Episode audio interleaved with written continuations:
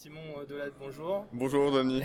On se retrouve sur le mobile 2.0, euh, où il y a à peu près tout le monde là, de, l'écosystème français. Et euh, là, tu viens avec une casquette qui n'est pas celle pour laquelle moi je te connais, puisque tu es par ailleurs euh, responsable du site application'iphone.com. Ouais, c'est ça. tu es venu présenter App Gratuite. Exactement. Est-ce que tu peux en quelques mots faire le descriptif de, ton application Ouais, bien sûr. C'est un App Gratuite, c'est une application qui met en avant d'autres applications iPhone. Tous les matins à 10h, on a créé un un rendez-vous, une sorte de, matinale des apps.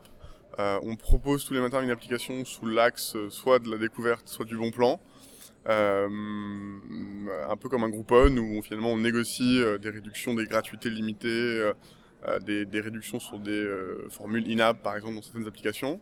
on a lancé en octobre, après 6 mois de bêta et 20 000 abonnés newsletter, une application dédiée et euh, on a été très chanceux sur le timing et le lancement. On est passé de 20 euh, 000 abonnés à un peu plus de 1,1 million d'abonnés en, janvier 2011 euh, cette année, dont, dont 600 000 sur ces 1,1 million sont abonnés en opt-in à nos notifications push.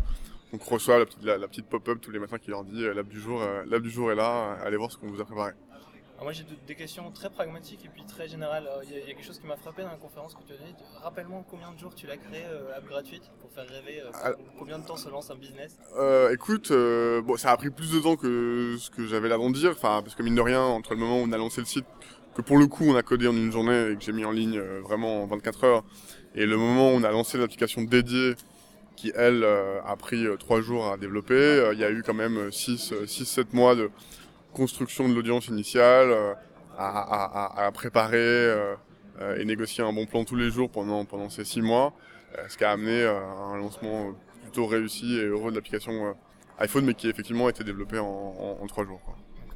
Alors des questions un peu plus pratiques maintenant. Moi je suis éditeur de service par ailleurs, mon employeur est éditeur de service. J'ai deux questions. Un, est-ce que, est que euh, lancer un système app gratuite, c'est pas quelque part se mettre à dos euh, tout le système Apple et iTunes? Je sais qu'ils aiment pas les gens qui font de la recommandation euh, en dehors de l'iTunes Store. C'est vrai, ils aiment pas trop. ou en tout cas c'est l'image qu'on en a. après je suis pas si sûr qu'ils aiment pas trop.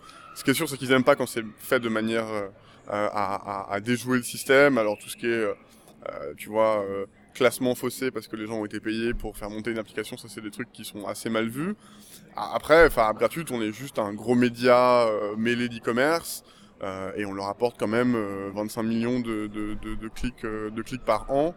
Et comme une fois que tu es en déclassement, tu fais x2, on leur fait faire 50 millions de téléchargements en France en 2010, 1 million demi en, gratuit, 1 million en payant. Donc on est, enfin, on est quand même un gros apporteur d'affaires de trafic et de download pour la plateforme iTunes.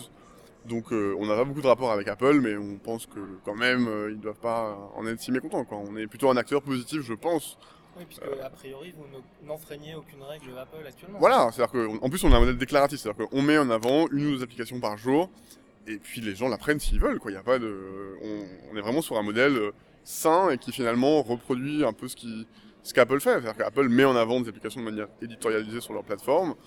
Nous, on le fait comme un acteur tiers du marché en mettant aussi en avant des applications de manière euh, voilà, déclarative et saine. Donc je pense pas qu'il y ait de trop de problèmes de ce côté-là. Après, je m'avance euh, jamais là-dessus. Quoi. Une question euh, côté éditeur toujours. J'imagine que c'est, que tu as un modèle économique derrière qui, qui fonctionne entre l'éditeur d'une application et sa mise en avant dans ton application à toi. Ouais. Comment est-ce que moi, en tant qu'éditeur, je ne sais pas si tu as des modèles économiques qui sont figés et dont tu peux parler très clairement, très ouvertement, si ça se négocie au cas par cas, et la deuxième question qui est sous-jacente, c'est de dire mais comment tu fais pour traquer euh, un utilisateur qui a téléchargé une application via la tienne? Comment est-ce que tu sais le nombre de gens qui ont effectivement téléchargé une application via App gratuite alors, le modèle économique, il est assez simple. La première partie, c'est Apple qui nous reverse directement des commissions sur les ventes qu'on fait faire dans l'App Store. C'est pas énorme, mais c'est une partie de nos lignes de revenus. C'est le programme d'affiliation qui est géré, très bien géré par Trade Doubler en, France et en Europe. La deuxième partie, tu l'as deviné, c'est euh, justement enfin, des forfaits euh, permettant aux éditeurs d'accéder à gratuite. Et si on, on, on, sélectionne notre application parce qu'on est très strict sur les annonceurs qu'on sélectionne, euh, et, et, une fois de plus, on a un peu épousé la ligne de qualité d'Apple de ce point de vue-là. On met pas en avant des applications qu'on juge pas suffisamment bonnes, pas suffisamment bonnes, pas suffisamment qualitatives ou, ou euh, pas suffisamment intéressantes pour le moment. Donc on a quand même une, un, un cercle vertueux de ce côté-là.